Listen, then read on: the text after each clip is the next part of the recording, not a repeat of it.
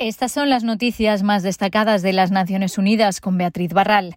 La Organización Mundial de la Salud advierte que levantar las medidas de salud pública contra el COVID-19 demasiado rápido puede ser desastroso incluso en los países con altas tasas de vacunación.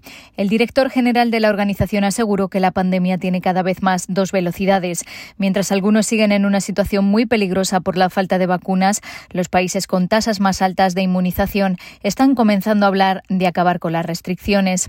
El doctor Tedros dijo que deben levantarse con cuidado y ajustarse según la circulación del virus y la capacidad de respuesta. Con la mayor transmisión de variantes de preocupación por todo el mundo, incluyendo la Delta, levantar las restricciones demasiado rápido podría ser desastroso para aquellos que no están vacunados.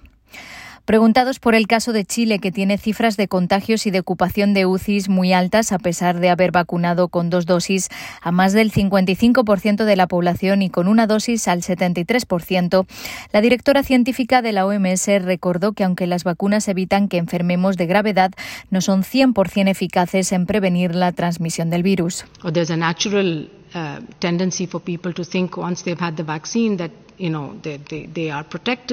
Hay una tendencia natural a pensar que una vez que se está vacunado se está protegido y bajar la guardia y dejar de usar mascarilla o guardar distancia. Quizás esto es una llamada de atención a la población donde la vacunación aumenta, pero no ha llegado el punto en el que podamos bajar la guardia, explicó la doctora Sumia Sominata. Seguimos hablando de Chile porque expertos en derechos humanos aseguran que el vertido de residuos tóxicos realizado por una empresa sueca en la ciudad de Arica, en el norte del país, sigue teniendo un impacto devastador casi 40 años después y piden medidas de reparación para los afectados. Los residuos tienen un alto contenido en arsénico y han afectado a unas 12.000 personas, de las cuales muchas han perdido la vida.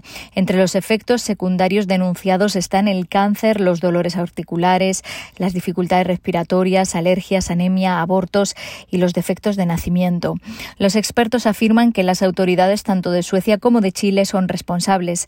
En la zona contaminada por los residuos hoy siguen viviendo ciudadanos chilenos, migrantes y solicitantes de asilo en condiciones de pobreza.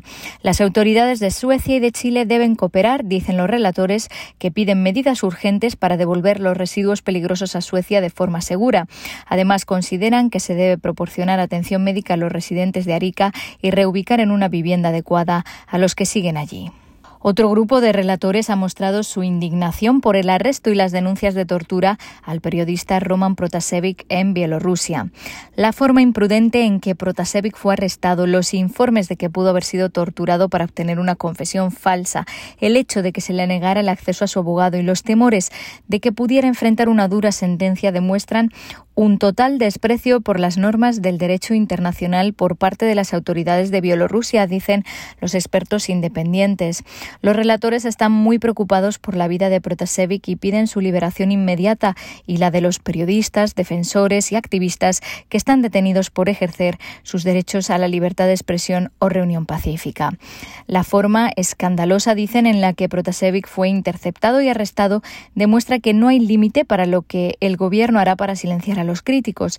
Es un ejemplo atroz, agregan, de una grave e implacable represión contra todas las voces independientes desde los controvertidos resultados electorales de agosto de 2020. Y la Asamblea General de la ONU ha elegido a Abdullah Shahid de Maldivas como presidente del 76 periodo de sesiones. Shahid se ha impuesto en la votación a Samay Rasul de Afganistán. Ambos candidatos representan al grupo de estados de Asia y el Pacífico al que le corresponde la presidencia rotatoria. El secretario general ha felicitado a Shahid y ha destacado su larga experiencia como diplomático, incluyendo su posición actual como ministro de Relaciones Exteriores. Gracias a ella, Shahid tiene un profundo entendimiento de la importancia del multilateralismo para abordar los retos globales, dice Guterres, que además cree que su procedencia de un pequeño estado insular le da una perspectiva única de cara a la cumbre sobre cambio climático COP26 que se celebrará en Glasgow en noviembre.